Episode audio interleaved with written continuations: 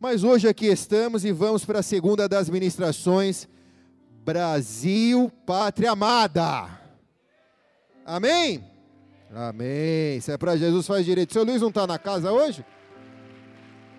Primeiro culto que você não aplaude Jesus, o que aconteceu com você? Aumenta só um pouquinho o meu retorno aqui. Nós vamos, na verdade, não compartilhar um estudo, mas nós vamos compartilhar um, um aglomerado de versículos que nos trazem a importância de princípios que nos levam à nossa pátria celestial, que é o céu, e por isso nos faz amar a nossa pátria da terra, que é o Brasil. Então eu queria que todo mundo fosse comigo em Salmos 33, versículo 12. Salmo 33, 12. Diz assim o texto: Bem-aventurada a nação cujo Deus é o Senhor, e o povo o qual escolheu para sua herança. Vamos ler de novo. Bem-aventurado é a nação cujo Deus é o Senhor, e o povo o qual escolheu para sua herança. Amém. Coloque a mão sobre a palavra. Pai amado e querido, eu quero te agradecer em nome de Jesus pela tua palavra, te agradecer pela oportunidade de estar aqui, te agradecer, Senhor, porque o Senhor tem nos dado princípios que vão reger, regimentar, Senhor, as nossas emoções, os nossos sentimentos em relação à pátria aqui da terra, Pai. Princípios da nossa pátria celestial que nos faz amar a nação que o Senhor nos plantou como árvore frutífera. Por isso nós dependemos única e exclusivamente do Teu Espírito Santo. Fala o Senhor e nós ouviremos. Eu me esvazio de mim porque nada tem a dar. O Senhor sabe quanto quis estar aqui para também receber daquilo que o Senhor tem dado a nós. Em nome de Jesus, quem concorda diz amém. E amém.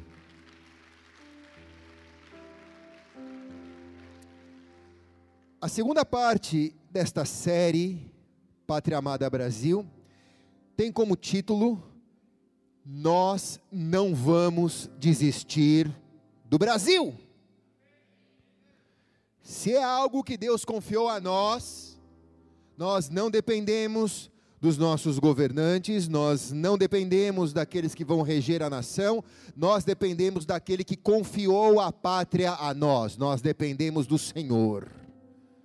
E nós não vamos desistir do Brasil, aconteça o que acontecer, custe o que custar, você não será um brasileiro expatriado que vai fugir dessa nação, odiando essa nação e falando mal dela. Você não vai ser aquele que encosta nas curvas do rio de Miami, das curvas do rio de Orlando, das curvas do rio, agora mais recente, de Portugal.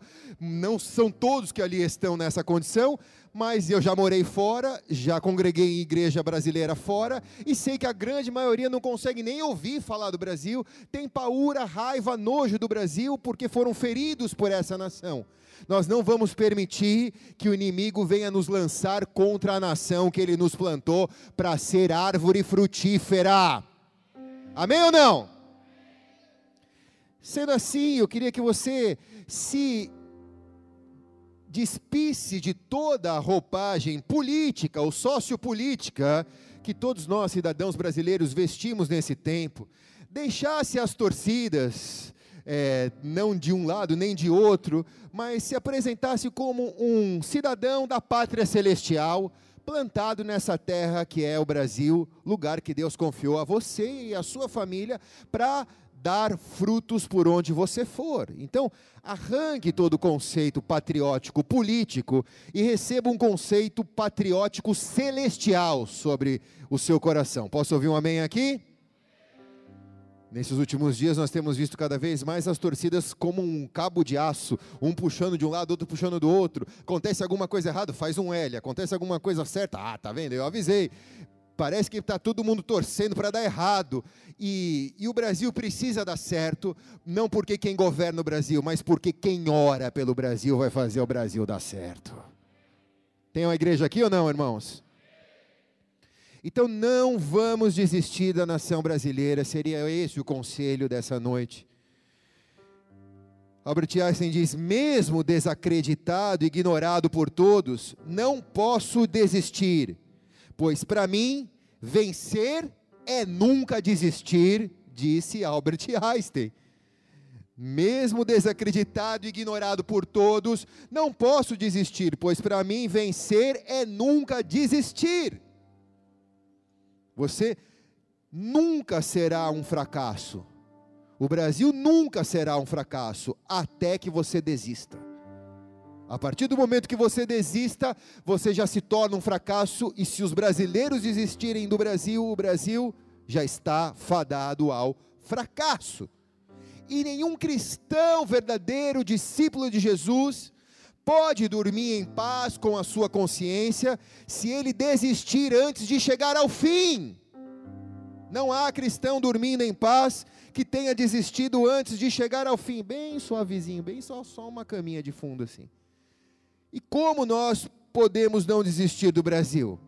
Fortalecendo o Brasil, e há conselhos bíblicos, há princípios da pátria celestial que nós podemos aplicar para fortalecer a nossa nação, fortalecer o Brasil. E o primeiro deles, eu quero falar alguns deles aqui, citar alguns versículos bem breve. Mas o primeiro deles é: ore pelo Brasil. Não há nada mais importante para fazermos nesta hora do que continuarmos orando pelo Brasil. Segunda Crônicas, capítulo 7, versículo 14 diz: Se o meu povo que se chama pelo meu nome se humilhar e orar e buscar a minha face e se converter dos seus maus caminhos, então eu ouvirei do céu e perdoarei os seus pecados e sararei a sua terra. A cura para a nação brasileira. Se a igreja, o povo que se chama pelo nome do Senhor, os cristãos, se humilhar, orar, buscar a face de Deus e se converter dos seus maus caminhos. Nós tentamos fazer isso no período pré-eleitoral, mas nós nos reunimos, oramos, jejuamos, nós oramos em pró de um projeto ideológico, oramos em pró de uma pessoa, torcemos para que essa pessoa ganhasse, nós oramos, buscamos a face de Deus, porém a igreja não orou em busca de encontrar os seus pecados, em busca de encontrar os seus maus caminhos, em busca de encontrar arrependimento para os seus erros, uma igreja tão poderosa como a igreja brasileira que recebeu tanto da parte de Deus, e a Bíblia diz: a quem muito é dado, muito será cobrado. Então, o que faltou na nossa fórmula mágica para salvarmos a nação brasileira? Se convertermos dos nossos maus caminhos e receber perdão dos nossos pecados, porque só pode sarar a terra quem primeiro foi sarado dos seus pecados interiores. Quem está aqui? Então, se a igreja brasileira, a começar por nós que aqui estamos, entendermos esse princípio, orarmos, nos arrependermos e pedirmos perdão por identificação. Poxa, pastor, eu nunca fiz isso, como que eu vou pedir perdão para Deus? Mas a oração que o Senhor espera dos seus intercessores, dos seus discípulos, é uma, uma, uma oração intercessória por, por identificação. Eu me identifico, Senhor, pelas crianças que foram abusadas, eu me identifico, Senhor, pela corrupção que está no Brasil. Eu nunca fui corrupto, mas eu me identifico e eu peço perdão, eu peço que haja arrependimento dos pecados que foram cometidos, pelos sacrifícios das vidas que foram feitas para um lado ou para outro, pelas famílias que foram destruídas por causa de uma maldita política. Eu me arrependo, Senhor, e te peço em nome de Jesus, traz conciliação na nação brasileira, ao ponto, Senhor, que nós podemos orar para nós, encontrarmos os nossos erros, nos arrependermos e então vermos uma nação sarada, uma nação curada. Amém? Só uma igreja curada pode, pode cuidar de uma nação curada. Se uma igreja não estiver curada, essa igreja não pode curar a sua nação. E como nós fortalecemos o Brasil? Número dois, jejuando pela nação brasileira. Nós fizemos isso, estamos fazendo ainda, faremos enquanto o Senhor nos mandar. Neemias 1,4 diz: E sucedeu, estou bem baixinho, você pode aumentar um pouquinho, fazer só a caminha de fundo.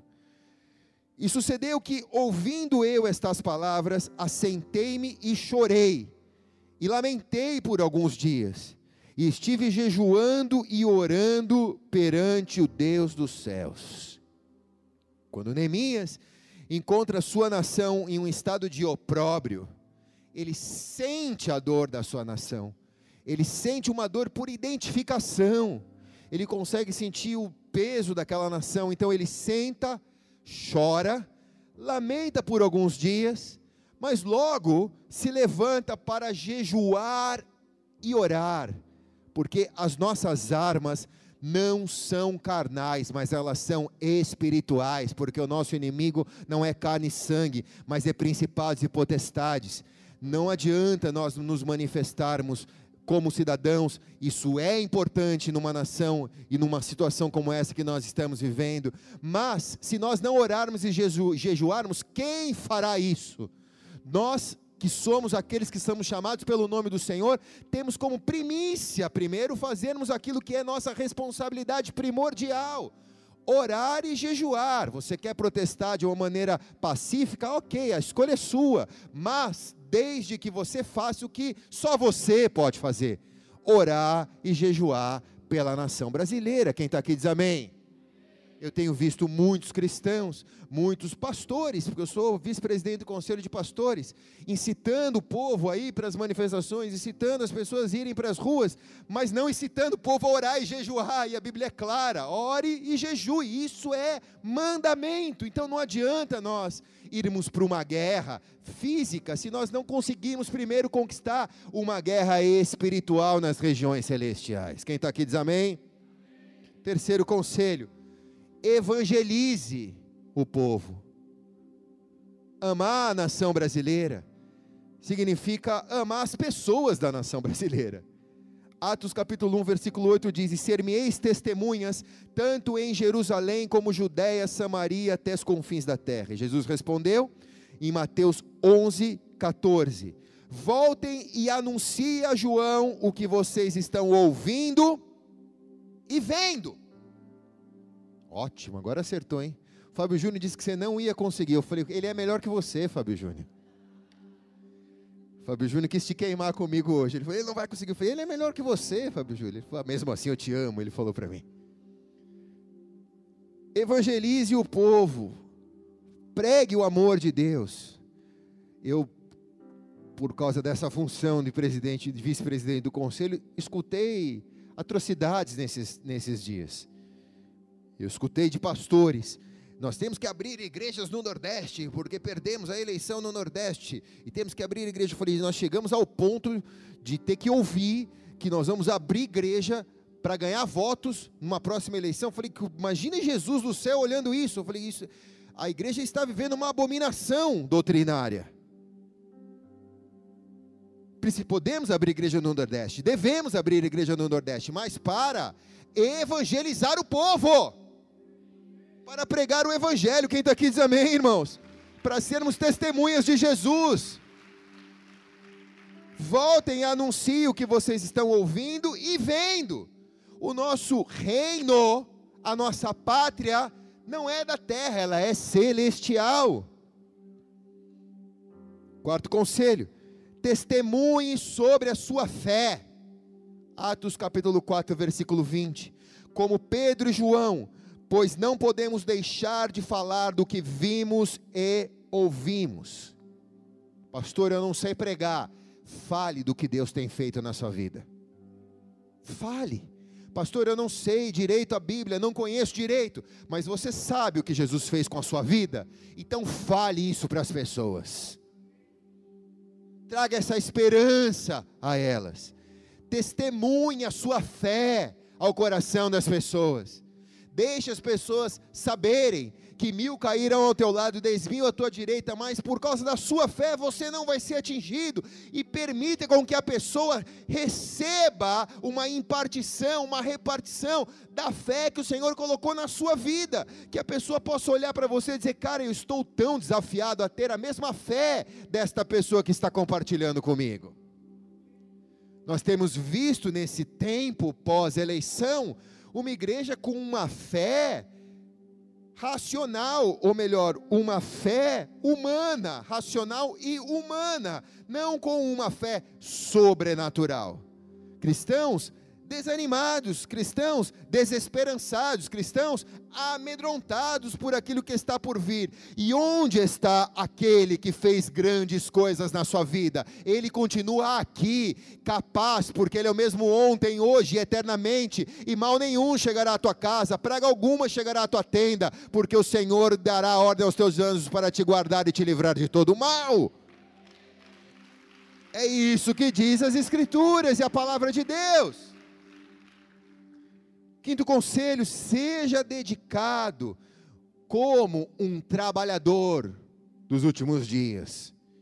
2 Timóteo 2,15 diz: procura apresentar-se a Deus como obreiro aprovado, que não tem do que se envergonhar e que manuseia bem a palavra da verdade. Provérbios 31, 27 diz: cuida dos negócios da sua casa e não dá lugar à preguiça para nós amarmos essa nação, nós precisamos cuidar da terra dessa nação. E nós cuidamos da terra dessa nação, cuidando do pedaço do quintal que Deus deu a nós. Como cuidamos? Lavrando, cuidando, cuidando daquilo que Deus confiou a nós. Nós não podemos abandonar a terra achando que ela vai dar o fruto por si próprio. Eu tenho que preparar a terra, eu tenho que plantar semente, eu tenho que proteger ela dos gafanhotos, do cortador, do migrador, do devorador, eu tenho que fazer a vide florescer, eu preciso é, adubar a terra, eu tenho que ser um bom agricultor, eu não posso ter nada que me envergonhe, eu tenho que procurar apresentar-me como um obreiro aprovado, e eu preciso produzir. A minha vida não pode depender daquilo que será ditado pelo governo atual ou pelo futuro governo. Eu continuo dependendo daquilo que o Senhor me chamou para fazer aqui na terra. Se Ele me chamou, Ele vai abrir portas, Ele vai me dar saúde, Ele, ele vai me dar abundância, Ele vai me tirar da escassez, Ele vai cuidar de mim. Por quê? Porque eu não vou dar lugar à preguiça e eu vou procurar me apresentar como um trabalhador aprovado, que não tem do que se vergonhar. Quem está aqui diz amém, irmãos? É aquilo que falamos semanas anteriores, na última vez que aqui estivemos falando do Brasil Pátria Amada, parte 1, que as eleições passaram, no dia seguinte o boleto vence do mesmo jeito, você tem que acordar às seis da manhã, tem que pegar o busão, tem que cair para dentro, tem que trampar, tem que estudar, tem que conquistar, tem que correr atrás do seu, não tem jeito. É assim, a vida real é assim, o bagulho é louco, quem está aqui diz amém. Então completa aquilo que foi iniciado não aborta, não desiste, não tem plano B, completa aquilo que Deus te colocou para fazer. Vai até o fim, não desiste. Experimenta viver o que é o milagre de Deus. Eu tenho costumado dizer: ore como se tudo dependesse de Deus e trabalhe como se tudo dependesse de você. Busca a Deus como se tudo dependesse dele, mas faz a sua parte como se tudo dependesse de você, e aí você vai ver o que é o milagre do Senhor. Provérbios 24, 27 diz: Primeiro, termine primeiro o seu trabalho a céu aberto, e deixe pronta a sua lavoura, depois constitua família. Quer dizer, produz primeiro não adianta se preocupar com a sua família, ou constituí-la, ou zelar por ela, se antes você não trabalhar ao céu aberto, não aprontar a sua lavoura. Então você precisa se perguntar: você está sendo produtivo? Porque agora os que não estão sendo produtivos vão culpar talvez o governo, vão culpar o futuro governo, mas você precisa se perguntar se você está sendo produtivo. Eu estou dando o meu melhor, eu estou me esforçando ao meu máximo, eu estou fazendo como se tudo dependesse de mim, estou orando como se tudo dependesse de Deus. Sexto conselho: seja uma pessoa íntegra. Quem está aqui? Se o Brasil é ou será governado por corruptos, você não foi chamado para isso, você foi chamado para ser íntegro nessa nação. Deus vai honrar as pessoas íntegras da nação. Quem recebe diz amém.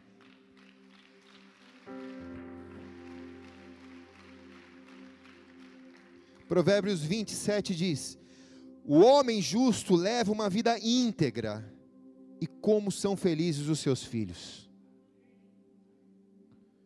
Provérbios 37, 18 diz: O Senhor cuida da vida dos íntegros. Cuida da vida de quem? Dos íntegros. E a herança deles permanece para sempre. Ninguém vai roubar a tua herança se você viver em integridade. Quem está aqui diz amém, cara. Vamos, seu Luiz, bate as telhas direito. Se é para mim, não precisa aplaudir, mas se é para Jesus, faz direito. Sétimo item. Eu acho que eu estou correndo ainda na pregação do jeito que eu corri com o carro para chegar aqui. Estou me sentindo que estou pregando diferente hoje. Sétimo item. Fale sempre a verdade. Custe o que custar. Fale sempre a verdade. Se você ama essa nação, faz a sua parte. Fala a verdade custe o que custar, até o teu emprego, mas fala a verdade. 2 Coríntios 13, 8: Pois nada podemos contra a verdade. A verdade é o escudo que nos protege. Ele é o caminho, a verdade e a vida. Ninguém vem ao Pai senão por Ele. Mateus 12, 36. Mas eu lhes digo que no dia do juízo, os homens haverão de dar conta de toda palavra inútil que tiverem falado, de toda mentira que tiverem falado. Então fale sempre a verdade. Viver uma vida com integridade vai muito além da própria integridade, vai além da integridade e entra num, numa esfera de verdade absoluta. Não existe verdade relativa, ou é verdade ou não é. Verdade é absoluta. Não dá para relevar a verdade, depende da ótica que você vê, pode ser uma verdade ou não. Verdade é verdade. Alinha a sua vida na verdade, que pode entrar qualquer governo socialista comunista, se você tiver na verdade, a verdade, na verdade, mal nenhum te alcançará, diz a, verdade, a palavra do Senhor, pois nada podemos contra a verdade não vão te encontrar. A perseguição não vai te achar, porque a verdade é um esconderijo perfeito que o Senhor preparou para os seus filhos. Número 8. Nunca pare de aprender e de crescer. Nunca pare. 1 Timóteo 4,13. Dedique-se à leitura pública da Escritura, à exortação e ao ensino. Estamos aqui na igreja nos dedicando à leitura pública da Escritura. Nunca deixe de congregar, porque isso daqui é uma casa de ensino, irmãos. Aqui nós estamos nos dedicando à leitura pública da Escritura e à exortação e ao ensino. Você recebe a palavra de Deus não porque eu estou falando ou a pastora está falando, mas é porque o Espírito Santo está ministrando. E quando você se sente exortado, não é nada pessoal, é o próprio Deus te exortando e te ensinando por causa da leitura pública da Escritura para produzir frutos bons na sua vida. É quando você sente que a palavra corta em você. É quando você sente que aquilo é para você. Quando você entra aqui e escuta Deus dizendo: "Não desista", você diz: "Isso é para mim", porque eu pensei em desistir é quando você não perde a sua capacidade ou a sua mentalidade de graduação. Eu já preguei sobre isso aqui em várias igrejas, porque quando você tem uma mentalidade de graduação, você está sempre buscando aprender, você sempre traz algo para anotar. Você anota no seu celular, anota no seu papelzinho, no negócio da Bíblia, vai na bookstore, vê os títulos novos, vai fazendo uma fila de leitura. Você, tem prazer, sede em aprender, mas quando você chega numa estatura que você diz: Eu não tenho mais nada a aprender, eu já sei de tudo, nesse lugar, você está fragilizado e prestes a ser alvejado pelas trevas. Porque no lugar onde Deus guarda os seus discípulos, sempre foi no lugar de ensino. Jesus sempre nos três anos do seu ministério aplicava ensino a eles. Mesmo depois da ressurreição de Jesus, A igreja foi fundamentada no ensino da palavra, no ensino de princípios, no conselho dos sábios. Sendo assim, grave isso no seu coração. Porque Mateus capítulo 24 diz que pelo multiplicar da iniquidade o amor de muitos esfriará. E é chegado um tempo que cada vez mais as pessoas têm se esfriado em, em, estar na igreja, ou em buscar, ou em reciclar, ou em aprender, ou em comprar uma Bíblia nova, ou em comprar um livro de leitura indicado, ou trazer uma, um papel para anotar algo, ou procurar o mergulhando na palavra da igreja, ou procurar uma célula. As pessoas têm se isolado cada vez numa ilha, num, se colocado num lugar de egoísmo, de egocentrismo e todas as vezes em que uma pessoa sai da manada, ela fica um alvo fácil para os leões. Quem está aqui? Número 9. Cuide da sua família. Não tem como cuidar do Brasil se você não cuidar da sua casa. Porque o Brasil começa na sua casa. O brasileiro mais perto de você é a sua família. Não tem como você pensar em planos para Brasília, em orar por isso, se você não está cuidando da sua casa. Provérbios 11, 29 diz: Quem causa problemas à sua família, herdará somente vento. O insensato será servo do sábio. O livro de Provérbios é fortíssimo, porque cada versículo de Provérbios nos traz um ensinamento e uma aplicação. Ou eu serei sábio, ou eu serei insensato. E o que me fará sábio ou insensato é a maneira que eu cuido da minha família. Se eu causo problemas à minha casa, eu serei insensato. Se eu zelo pela minha casa e preservo a minha família, eu serei sábio. Então a sabedoria está no cuidado que você tem com a sua casa, ou a falta dela, na falta de cuidado que você tem com a sua casa. Pastor, lá em casa está tudo bem, na sua família está tudo bem, mas e nos seus familiares? Eles estão bem também? E nos familiares um pouquinho mais distantes, eles continuam bem também? A gente vai chegar numa época de Natal e vai ter uma cantata de Natal linda aqui na igreja. É uma excelente oportunidade para você trazer os seus familiares aqui na igreja. Porque na época do Natal todo mundo se lembra do nascimento de Jesus, embora ele não tenha nascido no Natal, ele tabernaculou.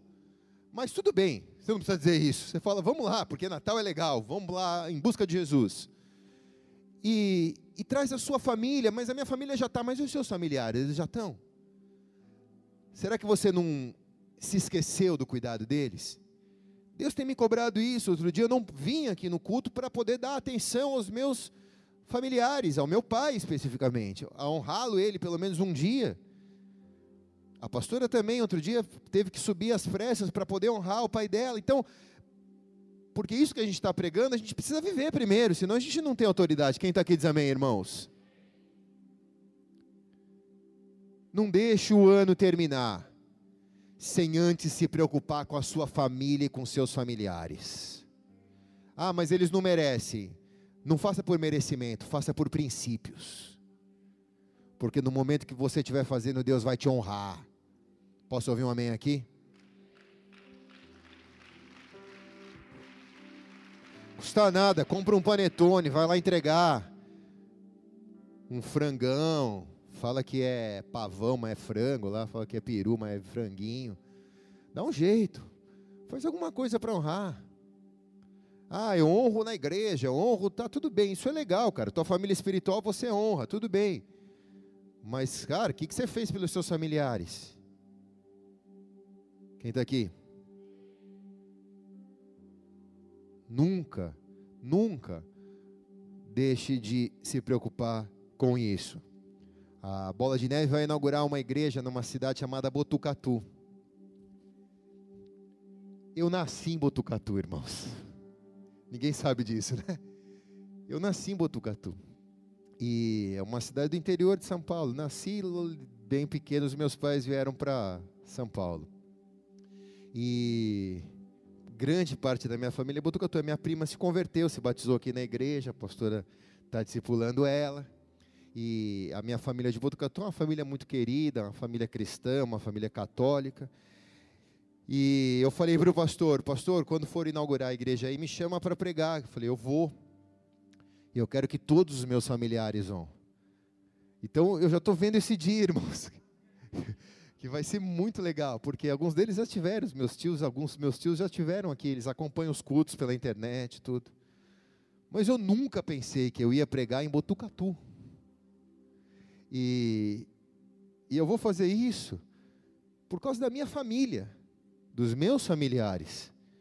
Porque se uma semente for plantada, e se ela cair numa terra fértil, ela pode dar fruto. Quem está aqui diz amém, irmãos? Então, não desista. Ah, os meus familiares estão longe, mas tenta. Tenta fazer algum movimento. Que eu te garanto que Deus vai te honrar. Quem recebe diz amém, irmãos.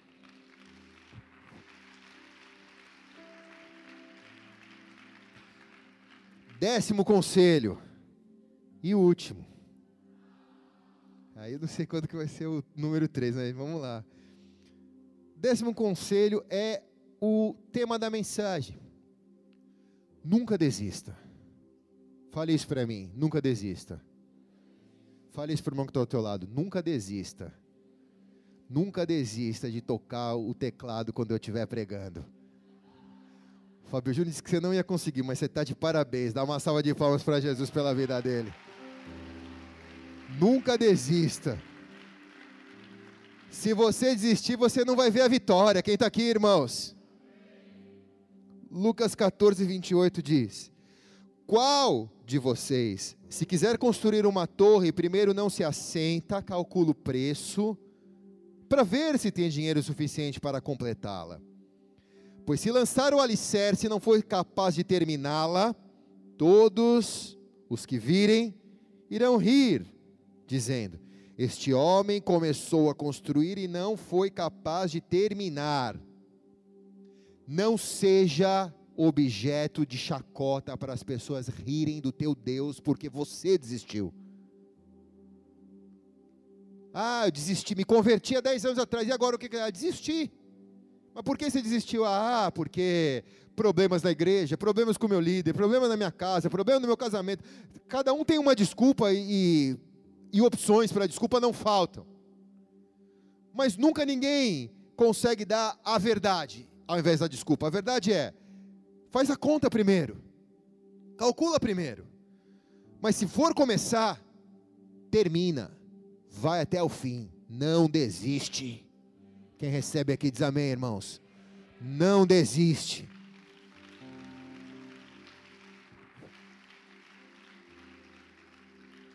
Esse homem começou a construir a torre, mas ele não foi capaz de terminar. E no reino de Deus, eu tenho visto isso muito nesses dias. No reino de Deus não é como você começa, nem é como você vai. No reino de Deus, o que fica é como você termina. É isso que fica no reino de Deus. Ah, eu comecei, fui muito bom quando comecei. Ah, eu fiz grandes coisas, mas no reino de Deus o que fica é como você termina. Então a sua oração tem que ser: eu tenho que terminar bem a minha vida com Jesus. E você vai terminar bem, em nome de Jesus. Você não vai só terminar bem, mas eu profetizo em nome de Jesus que você vai terminar bem e que você vai bater recordes ainda. Se você recebe, diz amém.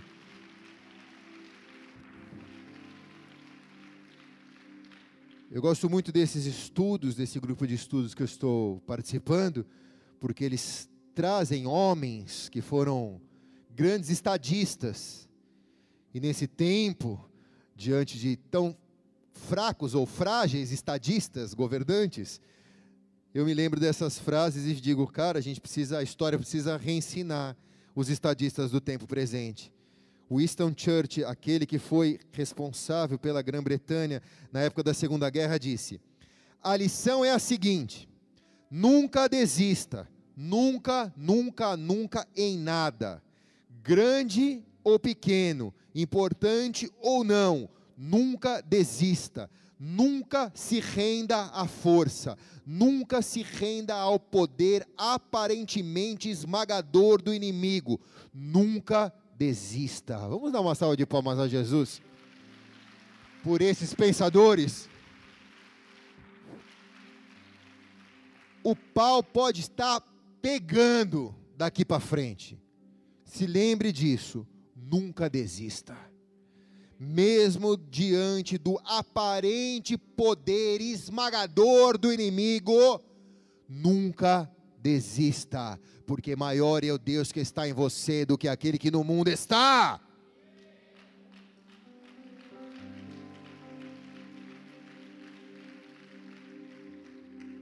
É assim que você quer ficar conhecido? Como Jesus ensinou em João 4,34. A minha comida é fazer a vontade daquele que me enviou e concluir a sua obra. Concluir a sua obra. A maneira que você precisa ser conhecido é aquele que conclui a obra de Deus. Combati o bom combate, terminei a carreira concluí a obra e guardei a fé. No dia que eu concluí a obra, o meu coração continuou apaixonado por Jesus, igual no primeiro dia que eu comecei a obra. Quem está comigo aqui diz amém, cara. Vamos lá? Se mil caírem ao teu lado e dez mil caírem à tua direita, o que vai te fazer ser a pessoa que fica em pé? é aquele que se autodeterminou a não desistir, a esperar até o último segundo, porque Deus vai abrir portas onde ninguém abre, e Ele pode te levar ao extremo, ao extremo, porque ali Ele pode te mostrar a maior maravilha da sua vida e do seu ministério. Pastor, ele não poderia mostrar antes? Claro que ele poderia. Ele poderia fazer o que ele quisesse, a hora que ele quisesse. Mas você não iria ver e não daria valor e talvez tomaria glória para você próprio. Mas quando ele leva Jó no fundo do poço, aonde não havia mais nada, até a sua mulher diz: negue o seu Deus e morra. E Jó diz: O meu redentor vive, a sorte dele é mudada, e Deus dá a ele o dobro daquilo que ele tinha. Quem está aqui, irmãos? Então há um caminho.